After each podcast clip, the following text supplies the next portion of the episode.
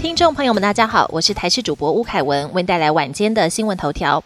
总统大选落幕，民进党赖萧佩拿下正副总统宝座后，谁将会接任阁魁，成为各界关注焦点。现任总统府秘书长林佳龙担任阁魁的呼声不小，前文化部长郑丽君，还有高雄市长陈其迈也被点名。而赖清德今天连续接见两团日本外宾，期盼提升台日的多元合作关系。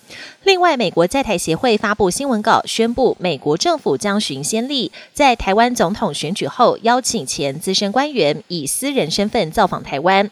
前国家安全顾问哈德利以及前副国务卿史坦伯格将在一月十四号抵达台北。美国在台协会主席罗森伯格也将一同随行。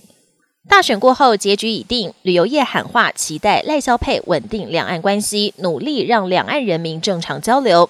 因为目前我国已经宣布，今年三月一号后，台湾人可以组团到中国观光，但陆客来台却始终没消息。业者更点名陆委会需要扮演重要角色，不能像过去沦为只会跟中国吵架的单位。大选落幕，但台北市选务工作却传出瑕疵。松山区有投开票所，开票结束后，选务人员发现纸箱内两百多张的空白选票全部不翼而飞。事后，警方地毯式搜索才发现，嫌犯把这些票用纸袋包装，藏在楼上图书馆的角落。不过清点完，还是少了两张选票。警方逮到嫌犯，不过在他的住家没有找到遗失的选票，还得等男子一一交代清楚。国际焦点：日本一号发生规模七点六强震，目前已有两百二十人死亡，上千人受伤，还有二十三人下落不明，灾情惨重。日向岸田十四号首度视察灾区，除了向第一线救难人员表达感谢，也到避难所探视灾民。目前石川县有两万多人在避难所生活，岸田也承诺将准备临时住房。日本防卫省也承租大型私人渡轮，供灾民稍作休息。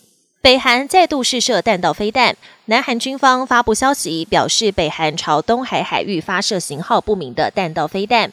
南韩军方正在分析飞行的距离、高度以及速度等数据。这也是北韩今年首度射弹挑衅。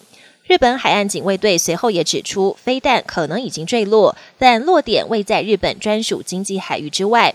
日本防卫省也正收集相关的情报，要确认是否会对日本造成影响，并呼吁附近的船只提高警觉。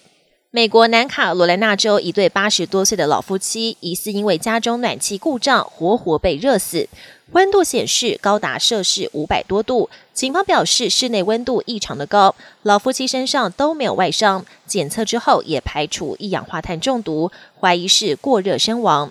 专家建议，发现暖气温度异常，就要立刻切断电源，也要定期检修，才能避免憾事发生。本节新闻由台视新闻制作，感谢您的收听。更多内容请锁定台视各节新闻与台视新闻 YouTube 频道。